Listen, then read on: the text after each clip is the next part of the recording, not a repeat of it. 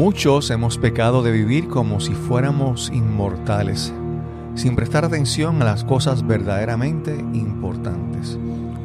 Hoy conversamos sobre cómo sanar, tomar control de nuestras vidas y vivir en gratitud.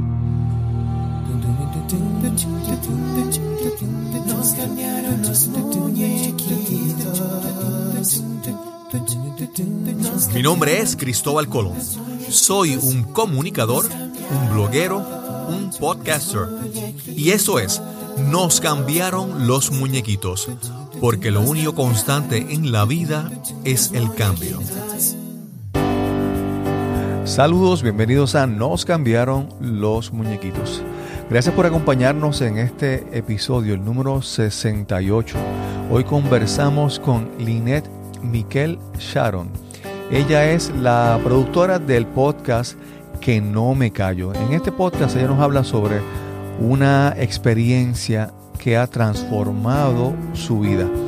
Esperamos que disfruten esta profunda conversación.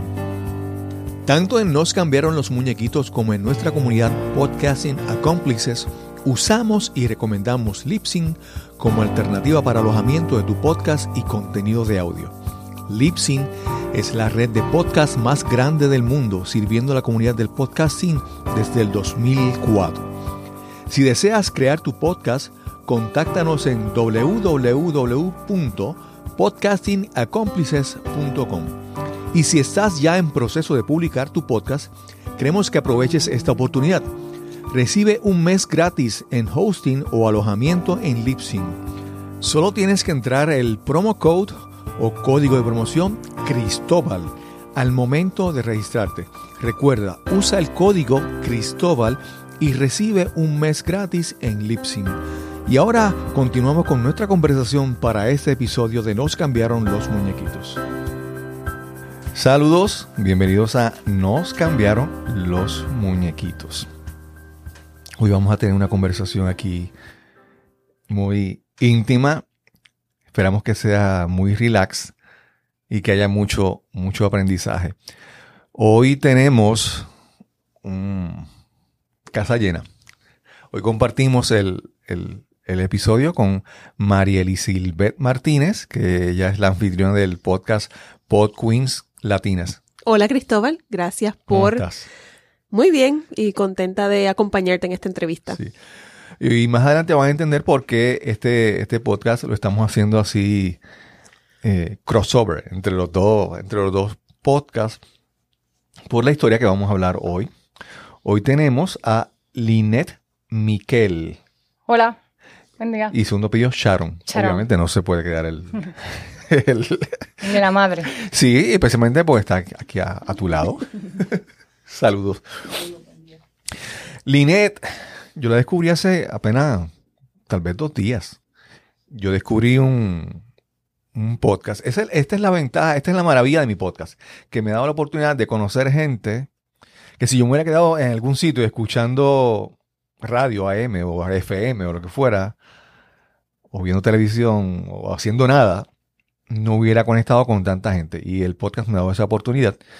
Y he conectado con gente y a través de esas conexiones eh, conocí a, a Lynette y la conocí escuchando su podcast que se llama Que no me callo. Como- eso hay que decirlo como que, eh, decirlo no solamente las palabras, pero con la entonación, como que, que no me callo. Que no me callo.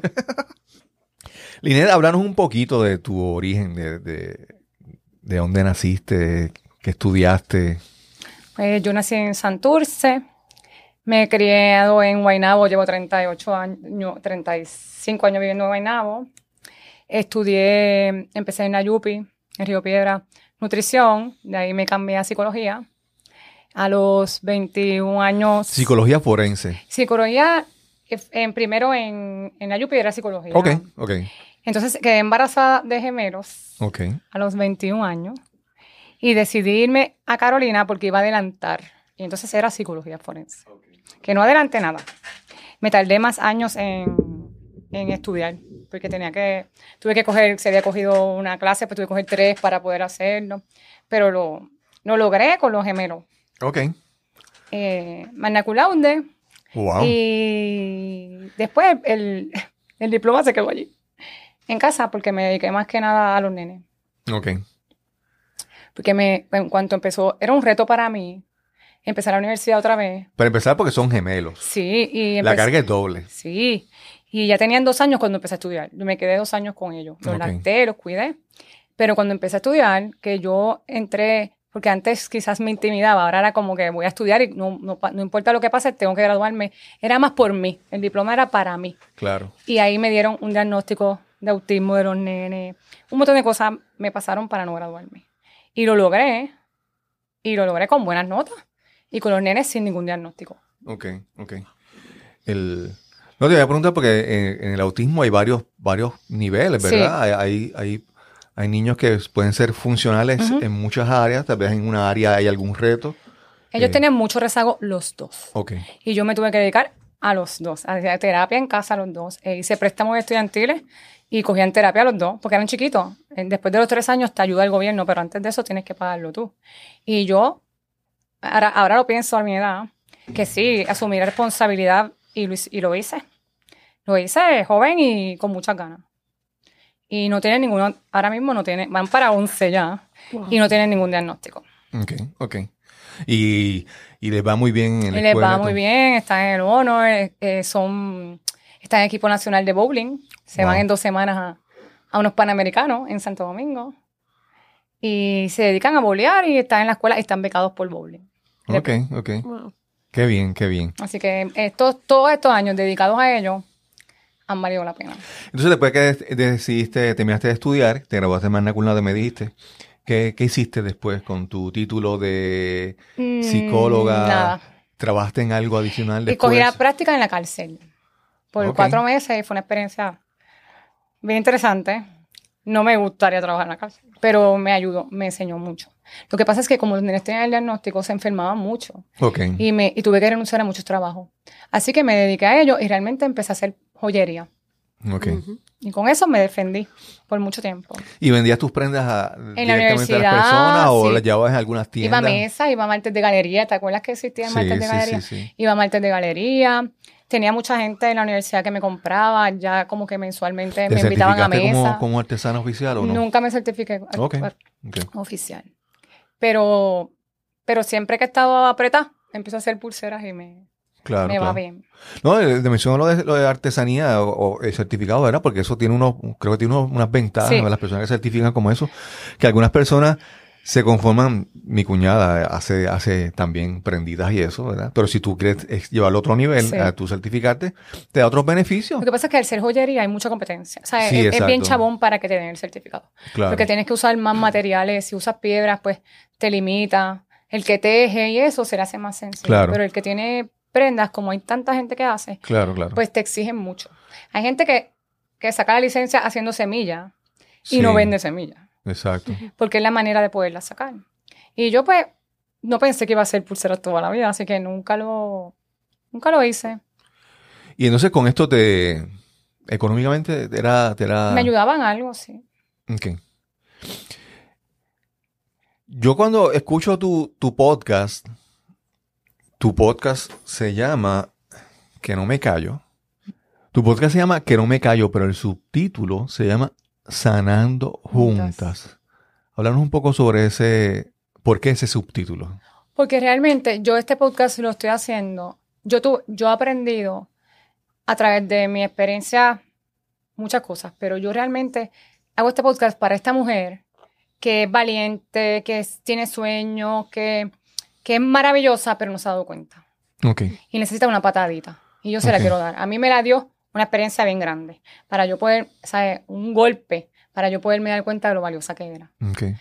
y no tener miedo a nada y seguir para adelante con mis sueños. Y, pero hay muchas mujeres afuera que les falta esa patadita y no tienen que esperar a que pase una desgracia Claro, para hacerlo. Entonces, es un, para mí es un proceso de sanar hacer un podcast y para otras mujeres, pues que yo pueda compartir mi sanación. eh, todas, todo el mundo tiene que sanar. claro. Así que entiendo que eh, ese es mi fin, que otras mujeres puedan, que- como era yo antes, lleguen a ese punto de que ellas sientan la misma seguridad, el mismo valor que tienen, sin que le tengan que pasar algo grande para darse cuenta. Claro.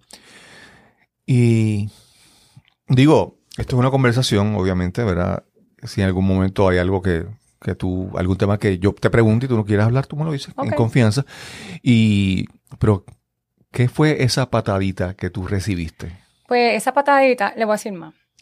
Como yo soy madre joven, yo siempre pensé que cuando llegara a los 40 años, Sí, mis hijos van a tener 18 y yo iba a hacer todo lo que no había podido hacer. sí, que ibas a ser como que libre. Sí, Joven, el trabajo joven que yo quisiera o la maestría que me diera la gana, porque 40 años uno es joven. Exacto. Y ahora me doy cuenta que uno es bien joven, tiene mucho por hacer. Pero eh, cuando ya estaba mucho más estable en todo, con una pareja estable, con los nenes ya que van para 11, iban para décimo cuando me enteré, pues me dieron un diagnóstico de cáncer de ovario estadio 4, que es bien agresivo y bien chabón, y que ya en este punto, pues ya yo soy un milagro, porque según las estadísticas se supone que no estuviera aquí. Claro. Entonces, este, pues yo sabía que tenía que dar un mensaje, pero no sabía cómo. Y siempre oraba por eso, porque yo siempre he visto que esto va a ser con, que hay algo que tiene que pasar de este cáncer, que no se puede quedar, ¿sabes? Yo en mi casa llorando y que nadie aprenda nada, al contrario, que van a pasar cosas buenas y que el testimonio de más. Claro. Entonces, cuando escuché un podcast por primera vez, a mí que no me gusta hablar, dije, esto es lo mío. Y que no hay cámaras ni nadie mirándome. Y, y seis meses después, ya tenía mi podcast. Porque tú, Alea, tú has mencionado en tu podcast que tú desde chiquita eso te decía mucho, que, que mucho tú hablabas. Sí, todo el tiempo. Y te voy a decir más, siempre he visto hablar como algo malo. Y ahora lo veo como un don que tengo, porque una cosa es hablar, otra cosa es comunicar, y no todo el mundo Claro. pueda comunicar. Y, y la experiencia que he tenido es que la gente que lo ha escuchado se, dice que se siente como si estuviera hablando conmigo. Sí, sí. Sí, porque una cosa es hablar y otra cosa es conectar. sí O sea, hay gente que habla y cuando abre la boca lo primero que uno hace es que uno se desconecta. se desconecta. Pero hay gente que simplemente llegan y sin hablar ya conectan. Y en este proceso me he dado cuenta que cuando yo empiezo a hablar, porque yo hablo de mi, de mi enfermedad como algo normal, como algo parte de mi vida, y la gente me mira así como que, ella habla de eso, y, y- pero siempre me escuchan. Y yo dije, la gente me escucha. Y Claro. empecé a notarlo y dije, no, yo tengo algo que decir. Además de que yo, yo he sido tan bendecida en este proceso que yo tengo que devolver de lo que a mí me han dado. Claro, claro. Este proceso es, es- Primero, cuando uno habla, cuando uno dice que cuando tú piensas que tienes algo que decir, obviamente, ¿verdad? Has aprendido mucho en este proceso, pero también uno tiene que nutrirse, porque esta, este, este reto que tú enfrentas eh, es, real- grande. es realmente un, Sí. un reto. ¿Y qué herramientas tú, tú has utilizado para tú fortalecerte? Por ejemplo, ahora puedes hablar y, y- y transmitir un poco eso, pero ¿qué, qué, qué ha sido para ti esencial en este proceso de tú mantenerte con fortaleza, con esperanza, a pesar de todo Pues yo desde el reto? principio le doy gracias a Dios porque yo no me puse histérica. Yo lo tomé bastante bien. Ahora me da más ansiedad. Pero en el momento ni por qué a mí ni nada. Y entonces es- estaba bastante clara y consciente y pude buscar herramientas. Empecé con mi maestra de yoga. Tengo... ¿Quién era tu eh, maestra de yoga? Mi maestra de yoga porque en la iglesia le llamaban una yoga Ajá. y, y empecé a hablar con ellas para trabajar con meditación y trabajar con mi, cuando empezaran la quimio y todo, con la ansiedad. Conseguí una consejera, ¿Cómo se llama tu maestra de yoga? Porque yo, yo también... Mirna Ortiz se llama. Ok, yo un tiempo di clases de yoga y puede ser Sí. que... Ah, pues me puedes dar clases porque me hace falta. sí, eh, algo que tengo que retomar. Pero empecé a buscar herramientas que si yo necesitaba, que yo necesitara. Tengo la pastora de mi iglesia, tengo una consejera, la yoga, una psicóloga. Ok, Eh, o sea, yo misma empecé a buscar maneras de que si yo necesitaba, porque yo me sentía bien, claro. tuviera herramientas y las he utilizado todas. Empecé a ver documentales, a leer libros. Este, luego de los podcasts también escucho de motivación y otras cosas. Trato de, de cada vez que hago mis prendas en casa, escuchar audiolibros y podcasts para nutrirme, Claro, porque la ansiedad viene, claro, y la Claro. mente viene a molestar muchas veces. claro, claro. Es, es que es... Primero tú tienes que ser testigo de lo que está entrando y saliendo de tu mente, de tu cuerpo, de tu espíritu. Para poder mejorar, ese es el primer proceso. Cuerpo, alma y espíritu. Sí, por ejemplo, si tú estás enfermo porque estás sobrepeso, lo primero que tienes que hacer es empezar a observar qué estás consumiendo, qué te estás comiendo. ¿verdad? Asimismo, con el estado emocional y espiritual que está entrando en tu cuerpo, ese es el primer, el primer paso. Y, y hablamos de que en estos días es casi inevitable no escuchar noticias Fuera. o no ver televisión y, y entonces por uno se siente responsable de saber qué está pasando, pero a la misma vez se está exponiendo a un montón de carga negativa. Y entonces en eso, ¿verdad? Es la parte de, sí, tengo que, no puedo desconectarme del mundo. O sea, yo no puedo irme a un, a un... Ni de tu vida cotidiana, porque yo soy madre de gemelos adolescentes. Exacto. Y eso genera mucha ansiedad. Sí, sí. Por ejemplo, eh, yo sé que a ti te gusta mucho estar frente al mar y observarlo, pero la vida es más que eso, Claro. ¿verdad? Claro. Eh, no- uno no puede irse a un, a un, a un monte aislado Todos a meditar para Ujú. ser feliz, no, hay que, hay que vivir con los retos, ¿verdad? Y eso, eso, Pero eso, Eso es lo más importante. lindo, que la vida no siempre va a ser todo color de rosa. Y cuando tú te das cuenta de que todo el mundo está prestado claro, claro. y valoras lo que tienes, porque a- la gente quizás a veces me dice, pero tú, te, tú estás feliz por... Mira, el día que busqué mi postre con Lina, Ajá. Lina Castillo Lina de Castillo de Poliniza. Poliniza. Vamos a hacer el anuncio completo. sí, para muy mi amiga, porque es mi amiga y la quiero mucho. sí. Y que, que no haya probado los postres. bueno, Tiene que probarlo y son como- sanos, es comida viva. Y Sí. para mí, que soy paciente de cáncer, pues es maravilloso porque me lo puedo disfrutar. Y son deliciosos. Pues ese día, yo se lo conté después, y cuando ya se fueron, yo me senté en el carro a mirar la luna llena y me comí un canto de postre completo. completo. Ni siquiera sé que esa borera. Yo me lo, ay, comí con gusto y le di tanta gracias a Dios y me sentí tan viva por algo tan sencillo. Ujú. Claro. Que la gente te dice como que, ¿qué te pasa? Y yo hace tres semanas, yo estuve tres semanas hospitalizada, que pensaba que me iba a morir. Hace tres semanas yo no sabía dónde iba a estar. Y entonces yo estoy, a veces yo hasta lloro porque la estoy pasando tan bien y digo, ay Señor, no me quiero morir todavía. ¿Sabes? Porque realmente la vida, a pesar de que hayan cosas malas, a pesar Claro. de que los gemelos de vez en cuando ni me quieren ver, y, la vi- y hay gastos de escuela, y hay gente que no cambia a tu alrededor, y hay muchos factores, la vida sigue siendo linda. Entonces, cuando tú te das cuenta de eso, de que estás prestado y que realmente la gente se cree que tiene tiempo de más para hacer todo, que eso no es real Claro, Ujú. Pues yo como me siento bien y me siento viva, pues sigo viviendo y lo disfruto. claro. Con las cosas más simples, eh, la vez que me salí del hospital, yo lo digo en un podcast, yo me senté en la ventana del mar con mi novio a escuchar reggae y para mí eso era una maravilla, sentada en el piso con una herida aquí, que todo el mundo dice, te sentaste en el piso y yo tocaba, la- después me dolía hasta el alma, pero yo toqué la grama, yo me senté tan feliz por Sí. algo tan sencillo que quizás antes nos daba por, como todos los demás que a veces pues lo tenemos ahí y no nos damos cuenta. Claro. Y yo creo que quizás nadie me pueda entender, otra gente que está en mi posición me pueda entender, pero yo no veo la vida ni la voy a ver como antes, no hay Claro, manera. claro. Te mencionaba lo de lo de lo que uno consume, lo que entra, porque tú tomaste la responsabilidad primaria, ¿verdad? De, de primero de, de que de asumir que de que algo que de que esto no era sentarse a esperar nada ni aceptar, no, tú se- observaste y decidiste tomar acción y el primer paso era cómo tú te cuidas. ¿Qué hay que hacer? Eso fue Claro. lo primero que pregunté. ¿Qué hay Claro. que hacer para no morirse? Porque me dijeron que el panorama estaba bien feo y lo estaba. Claro, claro, claro.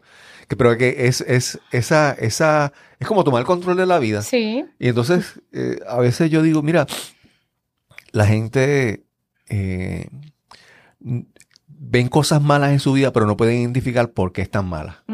Porque la gente vive como, como, como robots por ahí.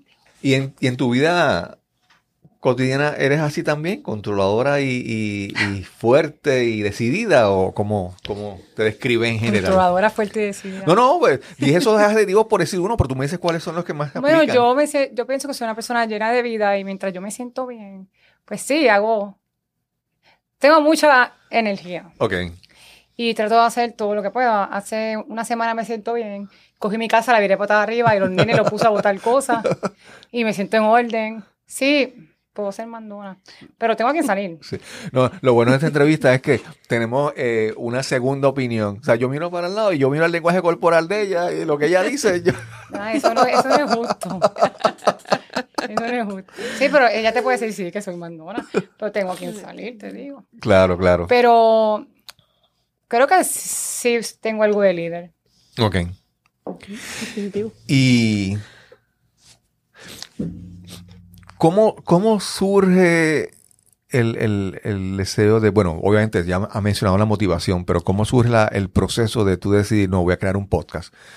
Empezaste a escuchar podcasts, Sí. em- empezaste a ver qué, qué utilidades sacabas, pero entonces, ¿cómo decidiste, no, no, no, esto me gusta, lo voy a hacer? De un día fue de repente. Escuché varios podcasts ¿Cuáles, eh, algunos ejemplos que hayas escuchado así que te... El más que he escuchado siempre, que te mencioné ya, es de Bicha Cool Daily. Que aprendió Rivera. muchísimo con ella y siempre le escribía cositas y, y se convirtió para mí en una mentora. Ok. Y un día ella tiró una especial de podcasting, una, una clase, y yo no lo pensé. Ok. Que estoy segura que en otro momento de mi vida, antes de enfermarme, no me hubiera atrevido. Claro. Y yo dije, no, no, voy a- no tenía ni el dinero. Y le dije, lo voy a coger. Y a los cinco días aparecieron en los chavos y lo, me matriculé y la cogí. No lo pensé. Qué bien, qué bien. Y dar ese paso, ¿qué ha significado para ti? ¿Qué, qué- qué tú has notado en tu vida con eso? Pues digo, aunque, aunque todavía estás como comenzando, ¿verdad? Estás, estás- yo creo que estás en una parte todavía de creación y crecimiento. Más adelante vas a ver más resultados, pero hay unos resultados que tú ves contigo misma. ¿Cómo que has visto? ¿Qué has- Es súper sanador, ventilar siempre va a ser sanador. Eh, es un reto para, para mí, más que nada, es retando mi enfermedad, diciéndole, no importa lo que me quieras hacer, no me vas a callar la boca. Y el que escuche mi podcast se va a dar cuenta de que yo estuve en un hospital y las tres veces que... Tuve tres veces en el hospital que hice mi podcast. Eso no me quitó, el, porque mi meta es que salga un miércoles. No importa dónde yo esté. Y eso a mí también me hace crecer, porque yo misma me estoy retando. Y también he tenido muchas personas, para mi sorpresa, porque siete podcasts son pocos, que me han escrito que le llega. Que le llega el mensaje, que han aprendido un montón, que, que realmente pues me dicen, mira, yo estaba pensando en boberías y te escuché un día y me fui con los nenes para la playa a disfrutar porque no hay que tener calidad de vida, Claro. o hay que hacerlo. Entonces, yo, yo lo veo como que entonces mi sacrificio y mi dolor, porque yo lo he pasado mal dentro de todo, este, vale la pena. Vale la pena si hay un cambio, vale la pena si llegó a alguien, aunque sea a una persona. Y he llegado a varias con cáncer, que mi mamá es testigo, que no querían coger tratamiento, que se iban a tirar a morir, que no querían que nadie lo supiera y solamente por conocerme fueron al doctor. Claro. Y eso para mí, o sea, ya siguen en la marcha. No es que yo sea una wow, pero al verme a mí luchando, las inspiré a no quitarse antes de empezar, porque yo le decía, si no has empezado, porque te, ¿a qué le tienes miedo? Vamos a empezar. Y, y, y ya hay tres que conozco personalmente con, con, con diagnósticos bien difíciles que han, han comenzado. Y si esas tres vidas tienen vida y, y, y tienen esperanza por mí, pues vale la pena. Claro, claro. ¿Y por qué podcast? Porque pudiste haber iniciado un blog o pudiste haber iniciado otro mecanismo para comunicarte, pero ¿por qué este formato? Porque desde la primera vez que escuché un podcast, dije, esto es lo mío. A mí me encanta hablar, ya lo sabemos.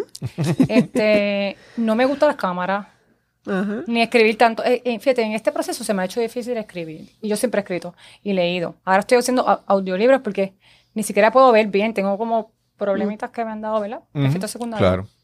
Y algo no me sale a escribir. Pues entonces yo digo, soy buena para hablar. Y lo he pensado mucho, no se crean, eh, cómo yo voy a dar un mensaje. Pero definitivamente el primer día que escuché un podcast, yo dije, yo me veo haciendo esto. Y no esperé tanto, ya en seis meses tenía mi podcast. Qué Y bien. el nombre. Bueno, ya, ya, ya lo mencionaste. El nombre por eso mismo, porque todo el mundo me ha mandado a callar y ahora todo el que me manda a callar me va a tener que escuchar. Y, y hay mucho que decir y siempre hay mucho que decir. Y es que yo le tenía, yo pensaba que eso era, hablar era algo malo mío. Y descubrí que no lo es. Me hicieron pensar, porque te estoy hablando de todo el mundo, los primos. Es más, inclusive hasta enferma me han dicho, ay, que Dios va a hacer, mi- va a hacer el milagro de que hables menos y que te, te sane. Wow. ¿Cómo es? No sé, milagro, no te lo prometo. Es que, es que algo muy importante es, no es que, no es que hablemos, es, yo creo que una parte importante del proceso es descubrir cuál es tu mensaje. Y yo creo que esta, esta patadita, como la llamaste ahorita, te ha hecho descubrir cuál es el mensaje. Entonces ya no es hablar por hablar. No es hablar por hablar. Yo, yo, yo, yo, yo te hablo que en algún momento, cuando yo era joven, yo quería ser locutor de radio. Por la voz y entonces toda esa cosa. Pero durante todo el proceso yo me di cuenta de que lo importante, o sea, yo no quería hablar por hablar. Y con el paso de los años yo he descubierto qué es lo que quiero decir. Y al descubrir lo que tú quieres decir, entonces ya te sientes con la valentía de hablar. Porque hay gente, como mencionamos hace un momento, hay gente que habla por hablar y tú, tan pronto abres la boca, tú te desconectas. Lo importante es, si tú encuentras qué es lo que tú quieres decir, cuál es el mensaje, va a conectar. Y aunque sea con uno, porque para Sí. esa persona le cambia la vida. Por eso, eso es lo más importante. No importa que sean 100. y- y ya, me- ya tengo varios downloads, más de lo que yo me hubiera imaginado. ¿Sabes? Me he escuchado a más personas de las que yo pensaba. Pero si, no, si llego a 10 de 500, a mí no me importa. Claro. A mí realmente, y entiendo que estoy llegando a más de 10 de 500, pero eh, el mensaje no solamente es llevar el mensaje de lo que yo he aprendido, sino también es una manera de agradecer lo que he recibido. Claro. Porque yo desde el comienzo, desde que todo empezó, primero que yo, sé, yo he ventilado. Y siempre traté de la pregunta que me hiciste ahorita, ¿qué cosas hiciste? Una de ellas era hablar con la gente. Fue un proceso largo porque la gente se echaba a llorar y todo. Y tú decías, espérate, ¿por qué te llora? Y yo, trata- yo era la que terminaba dándole support a la gente. y es un poco difícil, pero empezárselo a decir a las personas importantes en tu vida, que era, no importara su reacción, que ese apoyo contigo, que lo tengo, llevo casi dos años y lo sigo teniendo en la recaída última, todo el mundo apareció y que necesitas y que no te falte y que esto y que lo otro. Y eso es- yo tengo que agradecerlo porque yo siempre he pensado, yo siempre he dicho que yo no quiero que cuando yo me muera vayan a mi casa a decir, ay, qué buena era, ay, qué linda era, y nunca me hubieran hablado. Y yo tengo la bendición de decirte cuántas personas me quieren en vida y no todo el mundo tiene esa bendición. Claro. Y es mucha. Claro, claro. Y eso para mí es glorioso. Entonces, si yo puedo transmitirle a otras personas, este, y darle esperanza y decir, mira, la vida no es fácil para nadie. Vamos a seguir, porque tenemos dos opciones. O tirarnos a morir, o seguir viviendo. Y hay mucha gente que yo he descubierto en este momento que están más enfermas que yo, que Claro. están muertas en vida. Claro, claro. Y entonces, pues creo que sí, que hay un mensaje que llevar y que, sobre todo, por agradecimiento, por lo que has recibido. Porque si no fuera por eso, posiblemente no es por mi propia fuerza que yo estoy aquí nada más. Hay algo que tú mencionas en tu podcast que es la red de amor. Y has tenido muchas personas que te han apoyado con este nuevo proyecto y me gustaría que nos compartieras un poco sobre esa red y cómo ha aportado a tu vida. Pues como le había dicho antes, yo hacía prendas, ¿verdad? Y en, esta, en este momento ni siquiera había retomado las prendas porque pues habían pasado muchas cosas. Y empecé a hacer mis prendas otra vez. Y le voy a decir que la primera persona que le regalé una pulsera fue Keila Hernández. Wow. que la pude conocer. Y le di una, esa fue la primera, con la intención de que fuera parte de como una conexión que tuviéramos juntas, ¿verdad? Y, en el, y seguí haciendo pulseras y empecé a conocer personas, he conocido personas bellas en este proceso y yo voy a muchos restaurantes por mi dieta, pues quizás vegano, y la dueña de, de uno me dice, pon las pulseras aquí, la dueña del otro, y la dueña del otro, y de repente tengo cinco o seis negocios con mis pulseras. Pero no había visto lo de la red de amor. Eh, tengo mucha gente que las compra y se las pone. Pero cuando estoy cogiendo el, el curso de podcasting, que lo voy a mencionar aquí, la hermana de mi mentora, Mara se llama, me dice, ¿tú te diste cuenta que tú has hecho una red de amor con tu pulsera? Wow. Y yo me quedé así. ¿Cómo es? es una red de amor, todas las personas que te apoyan, que no se quitan tu pulsera. Y de ahí salió la red de amor. Sea, le puse realmente el nombre de la red de amor. Porque es una red de amor. Entonces, eh, viene siendo una conexión entre nosotras mismas. Sea, yo te doy una pulsera o tú me compras una pulsera, la tienes puesta Ujú. y hay una conexión. Entonces, te voy a decir una experiencia que tuve para decirte que realmente es una red de amor. Una de las muchachas que cogió un podcast, el curso conmigo, me llama los otros días y me dice que estuvo tres semanas con mi pulsera y no sabía por qué no se la podía quitar. Que ella sentía que no se la podía quitar y no se la podía quitar. Y cuando empezó a escuchar mi podcast se dio cuenta que yo estaba hospitalizada. Mm. Y dijo, con razón, es que está enferma, se siente mal. Y yo dije, ¿ves que hay conexión? Porque ella no se, quería, no se quitó la pulsera en tres semanas. Y me sintió la necesidad de llamarme para contármelo. Wow. Y varias personas que me escuchan me han dicho, yo, yo quiero una pulsera.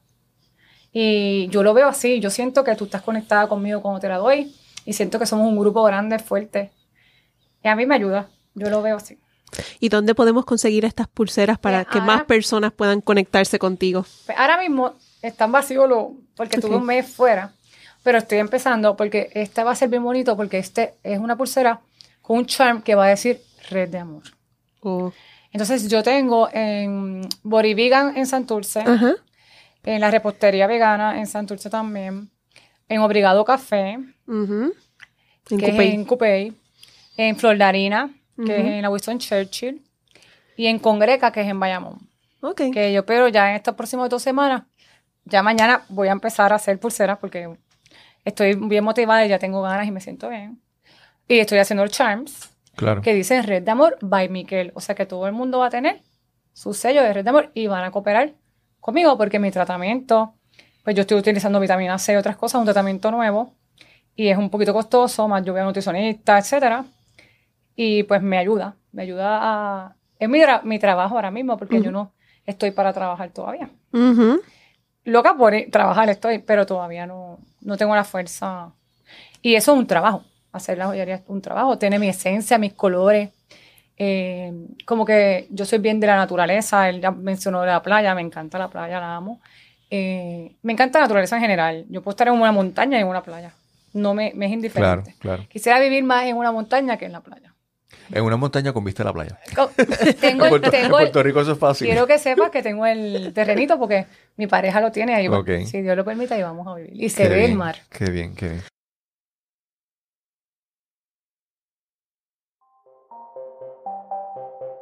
Estás escuchando Nos cambiaron los Algo- muñequitos. algo Este es el episodio importante del podcast, 68, primero, que el podcast y sin- conversamos con Linet Eh, Miquel. Crea una conexión más íntima con, con la audiencia, ¿verdad? Y eso ya tú has sido testigo. Pero yo creo también que es algo que tú estás dejando un como un testimonio. Tú, tú vas creando como un portfolio de, de contenido que va a quedar ahí. Como un legado lo veo yo. Sí, sí, entonces, por ejemplo, tú no te preocupes porque ahora la audiencia es tanto, pero de repente, de aquí a un año, alguien va a escuchar el, el episodio, digamos, 3. Ujú. El episodio 3 fue el, la, de El la operación. Alguien lo va a escuchar y ese día, ese episodio que fue tal vez año, año y medio, va a hacer una diferencia en esa persona. Claro. Que tú estás creando, sembrando las semillas que se van a quedar ahí y se quedan en un huerto disponible para. Para todas las personas que después conecten con eso. Tú sabes que lo escuchó y quiere hacer un podcast conmigo. ¿Quién? Mi oncólogo. Ok, ok. wow. Y me parece hermoso. Lo voy a hacer Mira, eh, nosotros estamos aquí. Si necesitas el, pues las facilidades técnicas para hacer un, un- un podcast. entrevista. Sí, porque eh, una, una ventaja de, Sí, porque entrevista es diferente. sí, una, una, un- una- el podcast puede ser sencillo. eh, digo, tiene sus complicaciones, pero el- cuando es un solo cast, cuando una persona sola, es mucho más sencillo que cuando es una entrevista. Y cuando es con una entrevista que alguien que no está en Puerto Rico, Más mm, difícil. Más difícil. Pero nosotros pues ponemos a la disposición cuando quieras hacer, si necesitas algún, hacer un episodio que sea entrevista, estamos aquí. Pues te apoyamos con eso. eh, Es que me parece muy interesante porque con él podría hacer muchas preguntas para muchas personas. No solamente tiene que ser un paciente. claro, Claro. claro. Y él va, él me dice que yo tengo un libro que igual de todos mis episodios que él ya, él hasta la portada me dijo que tenía. Claro. Yo tengo un libro y que me lo escribió ahorita. Que yo tenía un libro que no se me olvidara. ¿Sabes? Que Mm. yo estoy bendecida hasta el doctor que tengo nuevo. Claro. No, mira, y hay, hay ejemplos. Por ejemplo, hay un, hay un podcaster, eh, una persona muy reconocida, se llama Tim Ferriss. Yo no sé si tú lo has escuchado. Pero Tim Ferriss, los últimos dos libros, el, el, uno de ellos, él lo que hizo fue que simplemente, de todas las entrevistas que le ha hecho en su podcast, él transcribió, él puso a alguien que lo transcribiera, hizo una recopilación de, de, entre- de entrevistas, de pedazos de entrevistas, las partes más importantes. Y no, Y ocupé el libro. Sí, pero si tú lo ves, él, él no, no se, sentó, se sentó casi a escribir nada nuevo. Sí, porque ya tenía todo. Eso fue lo Claro, que me dice claro. mi doctor. Y hay, otro. como un diario Sí. Para poder escribir. Hay uno que se llama Tools of Tyrants, entonces el otro no recuerdo el nombre, pero el otro también fue de que simplemente él le hizo preguntas a personas que ya tenía en su red, Ujú. gente reconocidísima, ¿verdad?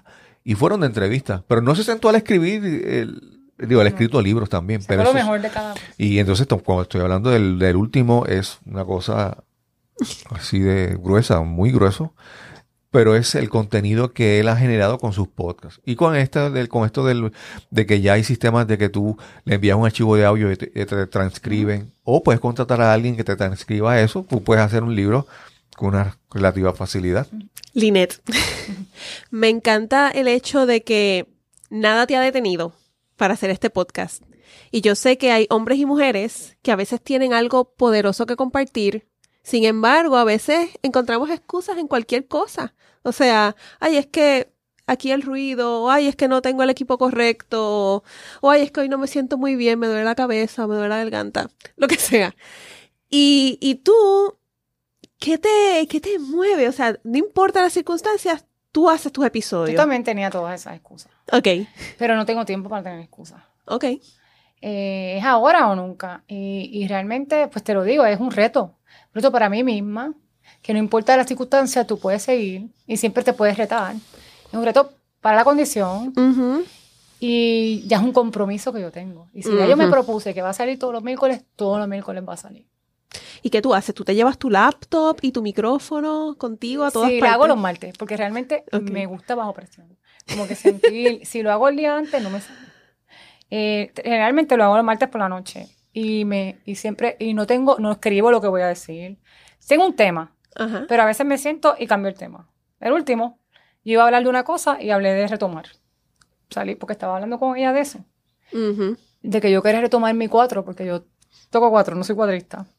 Y, y me dio con hablar de eso, me senté y lo dije, nunca, cuando me pongo esos audífonos, se puede caer el mundo a mi alrededor y yo empiezo a hablar como si nada. Nunca he escrito lo que voy a decir. Ujú. Me sale fluido y no, la- no escribo más de una vez. O sea, eh, después de que yo hice un podcast de 10 minutos, así tenga un chivo por ahí, Ya. yo le doy y lo sigo. Ok. Sí. ¿Y te sientas a editar tus podcasts? Sí, pero tengo un compañero que es uno de mis Ah. gemelos, que es el que me ayuda, porque cuando yo cogí las clases, yo estaba mala. Hay cosas que no pude dominar en el proceso. Y el primer podcast me ayudó él, porque yo fui para el hospital. Y yo llorando con la computadora en la mano le pedí que por favor tirara ese podcast miércoles, que tenía que salir, no importaba que yo estuviera en el hospital. Y él era el que me ayudaba en el hospital. Yo lo, yo le enviaba, la, mami le daba la, la laptop y por ahora sigue ayudándome. Tengo que coger un cursito con él. Porque en el área de lip sync, un ejemplo, que es el que yo utilizo también, pues no, hay cositas que no domino, pero yo hago todo el podcast yo. Claro. Y, y pero eh, a mí me encanta que él sea mi cómplice, porque eh, lo- también fue de una manera tan madura, cuando yo se lo pedí de una manera bien fuerte, como mamá, llorando, sintiéndome horrible y sin saber qué me iba a pasar. Y él me miró así serio y me dijo, no te preocupes, que va a salir tu podcast. Ok. Así que tengo mi, mi cómplice que me ayuda, uno de ellos. Tú has mencionado que, primero que tu- tu- tus hijos son gem- gemelos idénticos, Sí, pero que también hay una gran diferencia en, en su personalidad. totalmente diferente. Son zurdo y derecho. Ok, ok. Sí. Pero lo más opuesto que existe en el mundo son ellos dos. Pero como yo estudié psicología, Claro. me claro. parece súper interesante. A veces me vuelvo loca. Pero ya a este nivel de 16 años, ya uno los conoce. Pero es que son. Ahora mismo estamos bregando con las cosas de la escuela, ¿verdad? Y uno está bien pompeado y el otro no le interesa nada. La pega que tú quieras, la tijera que tú quieras, el papel que tú quieras. Y el otro tú lo llevas a un, a un, a un sitio de. Es como llevarlo a Toys R Us, llevarlo a, a- a comprar cositas de la escuela. O sea, son bien diferentes. Pero eso lo hace súper interesante y, y sería bien aburrido que fueran iguales. Claro, claro, claro. Linet, entonces, si, si yo sé que tienes la oportunidad de decir lo que, lo que en, en ese, en ese podcast, en que ese episodio semanal, tú tienes la oportunidad de decir, ¿verdad? Todo lo que, lo que se ocurre en cada momento, en cada semana. Pero en este momento, si hay algo que resume, algún mensaje que tú quieras decir, que resuma a, a la gente que escucha este podcast, que posiblemente todavía no te han, no han conectado con tu podcast, pero esta es la intención, que la gente que escucha este podcast pueda conectar con el, con el tuyo. ¿Qué, qué, qué mensaje puedes resumir a esa, a esa audiencia que te está escuchando por primera vez? ¿Qué, qué, qué mensaje le puedes dejar? Bueno, para mí lo más importante es que seamos agradecidos. Cuando uno es agradecido puede ver las cosas de otro plano. Puedes ver, ah, tú puedes convertir algo que es una tragedia en algo maravilloso como me está pasando a mí. Yo he podido, gracias a ver lo que tengo en el proceso, porque uno se enfoca en lo que no tiene. Las personas nos enfocamos cuando nos pasa cualquier cosa porque no tiene que ser un cáncer, puede ser un, un divorcio, un cambio de casa, tantas cosas que te pueden pasar. Y, y tú puedes ponerte víctima y pensar que todo lo malo te va a pasar o que yo le puedo sacarle provecho a esta circunstancia. Y cuando tú das gracias porque tienes gente que te apoya, das gracias porque tienes un plan médico, hay gente que no lo tiene, o sea, viendo desde la perspectiva de lo que te esté pasando, ¿verdad? En mi caso, pues, una condición. Doy gracias porque tengo un- una pareja que me ayuda, tengo unos hijos sanos, tengo un ejército orando por mí. Si yo necesito, ha sido tan hermoso que si yo necesito cualquier cosa, yo pido lo que tú no te puedas imaginar y aparece, pues entonces, para mí lo fundamental es que tú veas todas las bendiciones en cada uno de tus procesos, porque la gente ve lo que le falta, no ve lo que tiene. Claro. Cuando tú te puedes enfocar en lo que tiene, es maravilloso lo que puedes lograr.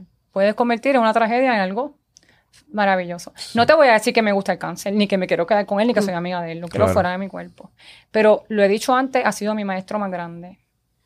Y sí, yo he podido aprender de él y enseñar a otras personas, pero sí le puedo decir a la gente que, que se enfoque en el agradecimiento, que vea lo que tiene, que, que se mire en el espejo y de gracias porque está bien. O sea, uno, uno da todo por sentado y cuando uno se ubica y dice, espérate, yo puedo caminar, yo me puedo despertar, yo puedo... Yo tengo mi condición y ahora mismo está bien fuerte, pero yo conozco otra gente a mi alrededor que tienen que dar tres pasos y no pueden. Y digo, esta está peor que yo. Claro. ¿Sabes? claro. Que uno tiene que estar, porque yo conozco gente en mi proceso que está enfocado en que están enfermos y dicen, nadie más tiene más problemas que yo. No, todo el mundo tiene problemas. Y, no- y tu problema no es más pequeño que el mío. Claro. Entonces, a eso más, a ver que todos somos humanos, que todos tenemos problemas, que todos pasamos por proceso y que si agradeces en el proceso, vas a ver todas las bendiciones del proceso, que puede ser el más malo del mundo y van a haber cosas por que agradecer. Claro. Yo a, a principio, antes de comenzar el programa, habíamos hablado de un episodio que es de los que más yo he escuchado, el de, de Robert Morales. Y pues el que quiere escuchar la historia del- de, Pod- de Robert, la voy a compartir en, la- en la- en las notas del episodio, pero una de las cosas que más me impactó de la, de la conversación con Robert es que yo le pregunté, ¿cuándo, cuándo, cuándo tu vida realmente cambió? Y él dice que su vida cambió cuando él dejó de quejarse y él empezó a dar gracias. Entonces, pero Robert te lo dice, la voz de él. De su manera, sí. Sí, sí, sí, pero, pero él- la voz de él re- refleja la experiencia y los años acumulados de su vida, ¿verdad? Pero las palabras tienen una sabiduría que, que, que profunda de- del- del mayor sabio que tú puedas imaginarte. Él dijo, cuando yo dejé de quejarme y empecé a dar gracias. Cuando él empezó a dar gracias por porque tenía una ducha y que se bañaba por el agua, gente no se da cuenta. cuando se secaba por la toalla. Es una cosa Se puede increíble. sentar en el piso como yo me senté con mi operación, que para mí sentarme en el piso en la grama fue algo tan maravilloso. Y, y me dicen, ¿qué te pasa? Y yo, estoy en el piso, tocar la grama. Hace tres semanas estaba en un cuarto mirando por una ventana sin saber Claro. si iba a poder ver el mar otra vez. Claro. Y, y cuando tú tienes eso, es un gozo. Ujú. Y yo no sé cómo explicarlo. No, no todos los días lo tengo. Hay días que me siento triste, hay días que lloro, hay días que me da ansiedad. Generalmente lo tengo. Y, y sí, quiero seguir compartiendo de lo que he sido bendecida. Yo conozco otras personas en crisis que han convertido su crisis en poder ayudar a los demás, como, como pasa con el que me acabas de decir, que, que él ahora está ayudando a otras personas con su condición. Pero tuvo que pasar por mucho para darse cuenta. Claro, claro. Linet, y las personas que quieren contactarte, que quieren saber más sobre ti, te pueden conseguir. Pero, ¿dónde está tu podcast? ¿Dónde lo escuchan ahora mismo? Está ahora mismo en Spotify y en iTunes. En, en Apple, Apple Podcast, que Sí, ahora le están cambiando Apple el nombre. Podcast. Sí, sí, sí. Pues si están ahí, tengo una página en Instagram que es by.miquel.charon, Ujú. que ahí está la red de amor, se ven todas las Sharon se escribe S-C-H-A-R-O-N, SCH. ¿verdad? Si me buscan by.miquel, rápido lo Sí, ya aparece, sí. Eh, y en Facebook todavía no he hecho bien, pero es Linet Miquel Charon. Ok, Si me quieren contactar. ok. Y ahí está tu podcast que sigue, esperamos que siga saliendo Todos más, los miércoles a más, las 8, con el favor de más episodios. A las 8 de la mañana. Sí. Ok, ok. Excelente. ¿Qué mensaje tú tienes para esas otras mujeres pod queens latinas que tienen un mensaje poderoso para compartir y todavía no lo han hecho? Que se atrevan, que se atrevan porque realmente el tiempo, no sabemos qué tiempo vamos a tener. Eh, uno, yo antes pensaba tanto en hacer las cosas y ya pensaba tanto que no lo hacía. Es más, el podcast mismo, desde el primero lo tiré rápido, porque si hubiera escuchado cinco veces el podcast, no lo tiraba. Y lo lindo es tú poder ver tu evolución poco a poco. Es no tengan miedo. o sea, el- si tienen miedo, háganlo con miedo, pero háganlo. Que, es- que lo más difícil es empezar. Después del primero, tú vas a hacer. Pero todas tenemos, todas las mujeres tenemos algo que aportar unas a las otras. Y esa relación yo la he mejorado ahora, porque tenía mis conflictos. Y tengo una Polinisa que sigo y admiro. Tengo una Grace Dalí, Bichacul que admiro. Tengo muchas mujeres que admiro. Y, y que son parte de mi, si yo les escribo, les hablo, son parte de mi vida ahora mismo. O sea, es Claro. un respeto mutuo. Y eso es hermoso. Entonces, hay muchas mujeres con muchas cosas que decir, con mucho miedo, con mucha inseguridad, que necesitan la patadita, pues yo te la doy. este, porque yo también la necesitaba. Mira, yo, yo era igual de valiosa siempre que lo que soy ahora, pero me di cuenta ahora. Es más, el mismo cuerpo y todo, yo lo digo en un podcast, Sí. uno tiene tanto y no lo agradece. Ahora yo tengo una bolsa de colostomía en la barriga y yo veo a las mujeres en la playa y yo dije, yo tenía un cuerpo tan hermoso y nunca le di gracias a Dios por él. Ujú. Y entonces, por eso te digo que la gratitud es lo más importante. Saber lo que uno tiene, que es lo tuyo, es tuyo. O sea, tú tienes tu figura, yo tengo la mía, tú tienes tu personalidad, yo tengo la mía. Es abrazarse a eso y no tener miedo a lo que los demás piensen. Claro. Porque pensamos mucho en eso. Pero si mi mensaje sería, si tienes miedo, hazlo con miedo, pero no lo dejes de hacer. O sea, no esperes a que te pase algo para tenerlo que hacer, al contrario. Porque muchas veces en crisis es que nos atrevemos Claro. a hacer las cosas. No, y eso que tú mencionaste del cuerpo, para mí yo siempre lo veo de una manera de que el cuerpo es lo que te permite manifestarte, ¿verdad? Eh, Y es el que aguanta todo. sí, entonces, por ejemplo, si tú quieres, si tú tienes una mano que puede acariciar a tu hijo, Claro. si tú tienes el, en la boca para poder disfrutar un postre de poliniza, Poliniza, claro. ¿verdad? Si tú tienes una voz para tú decir palabras de aliento a otra persona, o sea, Tienes las manos para abrazar, sí, tienes los pies para caminar, los ojos para ver. Es que realmente es algo que yo creo que quizás a veces uno necesita un bofetón para darse cuenta de lo que, claro, lo que claro, tienes, pero por eso yo quiero decirte, mira, lo tienes, agradecelo, no esperes el bofetón, claro. disfruta la vida, o sea, vive sin miedo. Yo conozco unas mujeres que yo admiro que, que trepan montaña, que corren skate, y digo, contra, yo nunca fui así. y, y, y se los digo, le digo, wow, tú eres una super mujer para mí. Sí. Y he aprendido a hacer eso, porque antes decir otra mujer que era una super mujer. ¿Sabes? Que, que ha sido muchas cosas sanando. Son Mm. muchas cosas. Es más, en el mismo hospital con mis papás, ellos dos juntos, que quizás a ella no le gusta que diga esto, pero ellos son divorciados y Ajá. tuvieron que cuidarme. Siempre mi novio es el que se quedó conmigo, y por, él se enfermó también, se tuvo que. Y ver a mis papás casi abrazándose, ¿sabes? Que ya se hablan como panas, por una cosa tan dolorosa. Claro. pues entonces hay sanación en todos lados. ¿Sabes? Hay cosas, tienes que verlas. ¿Sabes? Yo en esa paliza en el hospital, muriéndome, no lo podía ver. Pero ahora yo digo, wow, que muchas cosas. Con ella misma, yo siempre he tenido problemas y peleamos un montón. y llevamos un tiempo, siendo genuina, mami, siendo, diciendo la verdad. Llevamos un tiempo que nos llevamos súper bien. Ella me vio. Ujú. Yo creo que la que más ha sufrido es mi mamá, porque si tú te pones a pensar, a mí me dicen que un hijo mío tiene cáncer, es mil veces peor que decírmelo a mí. Yo lo aguanto. Yo aguanto lo que Claro. sea. Yo creo que tus padres realmente son los que están pasando por el dolor más grande. Y verlos a los dos juntos, sanando, que se hacen chistes, que hablan conmigo, que, que pueden ver, es bello. Sabes que hay muchas cosas pasando bonitas, hay muchas, hay mucho que agradecer. sí. Si uno lo puede ver. Claro, claro. Y, y otra cosa que tú mencionabas de, de- es que a veces no nos lanzamos porque no lo tenemos claro. Pero, tenemos miedo de inseguridad. sí.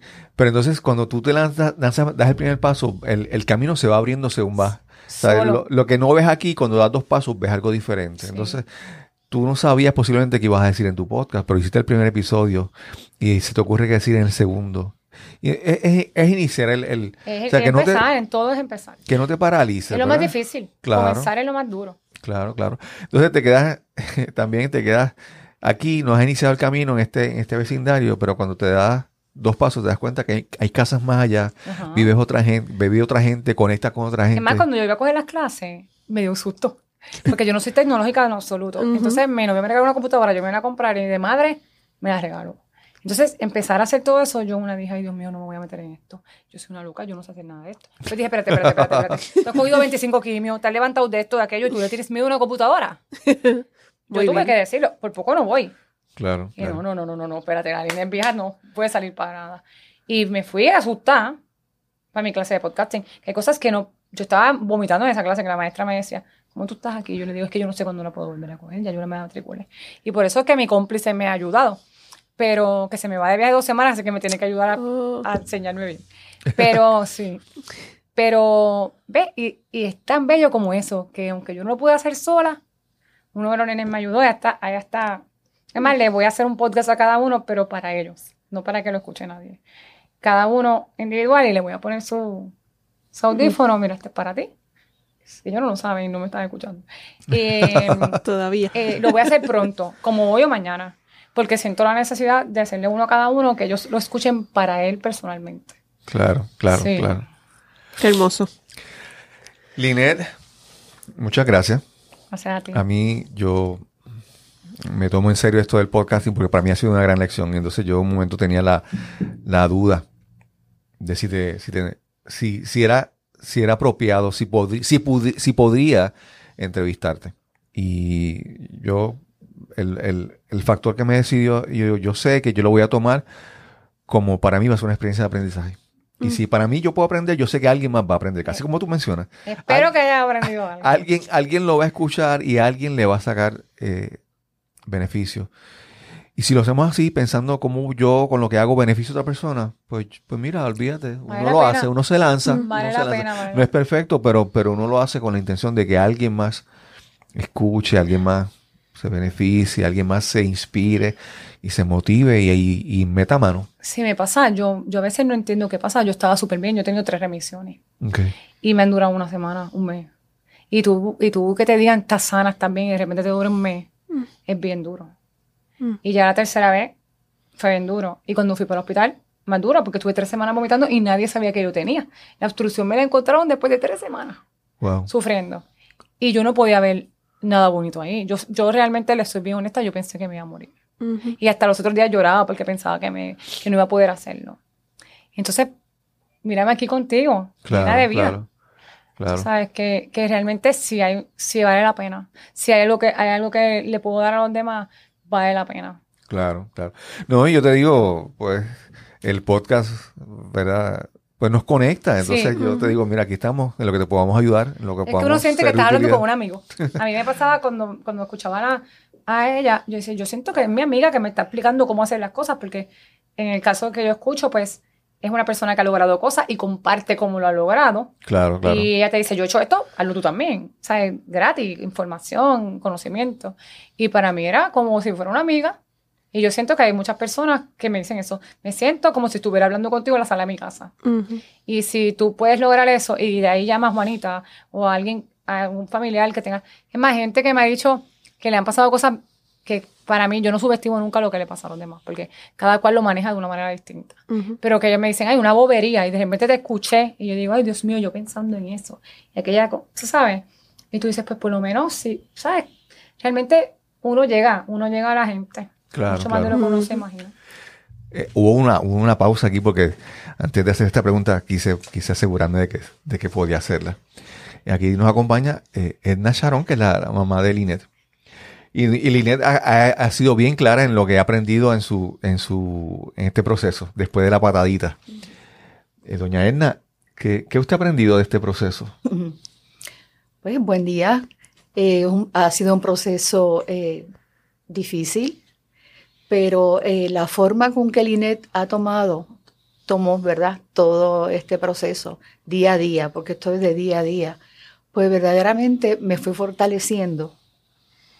Y pudimos trabajar en familia, eh, haciendo todo lo que teníamos que hacer, ¿verdad? Porque eh, en ese momento, pues la prioridad es la condición de ella. Poder lidiar con todo, seguir con toda la cotidianidad de la vida, pero eh, dándole la importancia a lo que Linet es y cómo ella pues, se va sintiendo. Ella, eh, como dijo, que siempre estábamos, ¿verdad? No, no uso, quiero decir la palabra pe- pelear, sino que tenemos diferencias. Ajá. Este, he visto cómo ella ha crecido. Ella menciona, y yo estoy segura de eso, de que ella siempre ha sido así. Pero como el cambio, esa transformación después de la enfermedad, donde ella es visible, todo lo que ella ha manifestado, pues verdaderamente ha sido una lección para mí. Y pues ella es fuerte, yo también aprendió quizás de mí porque yo siempre pues he tenido muchísimas situaciones en la vida y las he, eh, siempre las he llevado de frente. Y ex- eh, situaciones bien difíciles que también traté de ver lo positivo, que a veces uno lo ve una vez ha transcurrido un tiempo, que eso pues cambió y me hizo ver las cosas desde, otra perspectiva. Así que, pues para, en este caso, para las madres, este, hermanas, padres, que hoy tengan una situación similar, es verdad que uno no quisiera jamás ver que un hijo le pase nada, pero que tiene que haber esa, esa unión y aprender con lo que está haciendo, eh, darle la fortaleza y esa fortaleza que tiene uno, pues el hijo la va a, a tomar y juntos, pues realmente se puede lograr el objetivo. Estamos bien claros que la enfermedad, eh, pues pueden suceder muchísimas cosas, pero el tiempo, el tiempo es oro. Ese tiempo que quede, que sea el tiempo este, de, de darse, de comprenderse, de perdonarse, de, pues, de compartir todo lo bonito de la vida, como ella, ella menciona, no mencionó que tiene un huerto y disfrutaba mucho cuando recogía los tomates, repartía tomates a los vecinos y a sus compañeros, le llevaba al médico, al naturópata, a todo el mundo, eh, pues la lechuga, que se le dio muchísima. Así que son muchas cosas que, que como familia pues compartimos con ella. Así que hay que continuar. Uno nunca puede dejar de, luchar.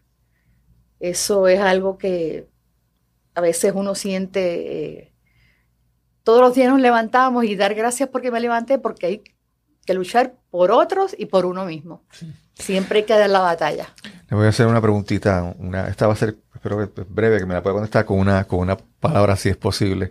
Uno siempre, eh, uno siempre quiere dejar un legado y esa, esa parte del legado es a veces identificar que algo que yo aporté como padre sobrevive en mi hijo, ¿verdad? Si usted pudiera decir que hay una cualidad o algo, algo en la personalidad de Linet que, que, usted aportó y dice, wow, eso, ese es mi legado. ¿Qué, qué, qué calidad, cualidad de ella usted cree que es la que, que usted siente así como que con orgullo que usted aportó y, y prevalece en ella? La fortaleza. Yo iba a decir Es increíble, como he visto en Linet. Eh, es un proceso fuerte, difícil y como ella lo ha encarado. O sea, ella, ella es como una, como estos jugueritos que caen y de momento están otra vez de pie. Así es Linet. Las personas que la iban a ver hoy o preguntaban cómo era Linet, cómo estaba Linet y tú le decías y entonces al otro día la venía, la, la, la, la visitaban en el hospital, pero tú no me dijiste que ella estaba así, así. ella sentada en el medio de la cama, con chistes, y era otra persona. Yo quiero agradecer a Linet por no quedarse callada y por enseñarnos que el podcast, mira, mucha gente inicia un podcast pues por darse a conocer, por crear una marca, pero tú estás haciendo algo importante y trascendental. Tú estás utilizando tu experiencia para ayudar a otras personas y estás invitando, estás creando una red de amor, como bien te, han dicho, de personas que pueden sanar juntas. Y hay sanación, independientemente. Individual o colectiva. Hay sanación emocional, eh, espiritual. Hay muchos tipos de sanación. Hay algo que quisiera decir antes de acabar, que algo que no dije, que es bien difícil aprender a recibir. Aprender a recibir que nosotros tenemos que aprender a recibir. Nos ha dado duro a las dos. Eh, porque ya en este punto yo necesito cosas, tengo que hacerlo en mi vida. Claro. Pero a uno le gusta dar y mi mamá es una mujer fuerte, pero una mujer que siempre ha dado. Y a mí me gusta dar también. Pero que mucho le cuesta a uno recibir. Y eso también es un mensaje que quiero darle a la gente, que, que hay que aprender a recibir, no solamente a dar.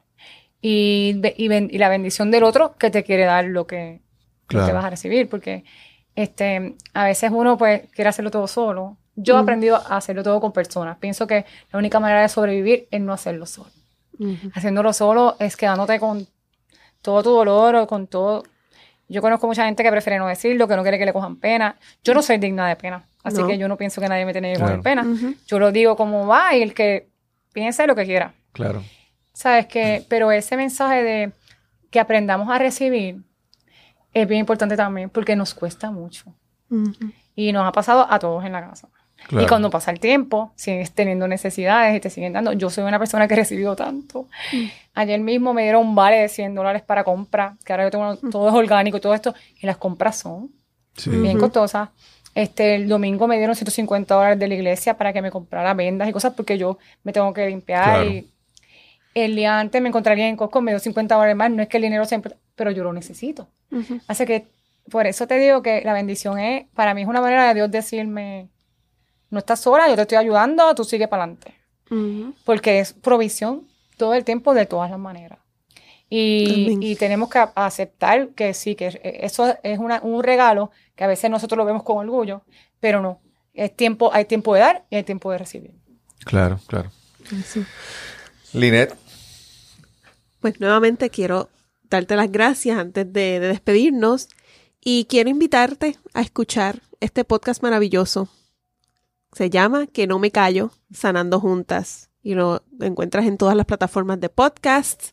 Eh, yo lo escuché por Overcast, pero sé que está en Apple Podcast y en Spotify también. Así que escúchala. Eh, hay unos cuantos episodios con temas muy valiosos y es un podcast impregnado de esperanza. Amén. Linet, muchas gracias, realmente. Gracias a ustedes. Eh, Gracias a ustedes. yo, yo vivo para estos momentos donde siento que, que, que estamos hablando de cosas importantes, que estamos hablando, que estamos conectando, que estamos, nada, nada, que no estamos hablando de, de la política de Estamos afuera. dando un granito de o arena. que no estamos hablando de la NBA o nada, Sí. nada. Estamos hablando de las cosas que realmente cuentan en la vida, que hacen la diferencia, que son las verdaderamente valiosas. Y a doña Edna, muchas gracias por esas palabras. Wow, sí. Yo sé que, que, que mucha gente, muchas hijas, muchas madres, hijas que son madres, van, van a apreciar sus palabras, de verdad. Y nuevamente, escuchen a Que no me callo, jun- sanando juntas. Todos los miércoles a las 8 a.m. Que no matter what, voy a seguir haciéndolo. Sí. Yo te, yo aquí el consejito técnico, eso le corresponde a Marily, pero el consejito técnico es que no lo lances a las 8 de la mañana, lánzalo más temprano. Ah, pues lo lanzo más temprano. Sí, sí. Eso, eso es ponerlo y ya, Eso ¿no? es programarlo Sí, y ya. Así que muchas gracias realmente. Ok, gracias a ustedes. Y nos encontraremos entonces en el próximo episodio de Nos cambiaron los muñequitos. Hasta la próxima.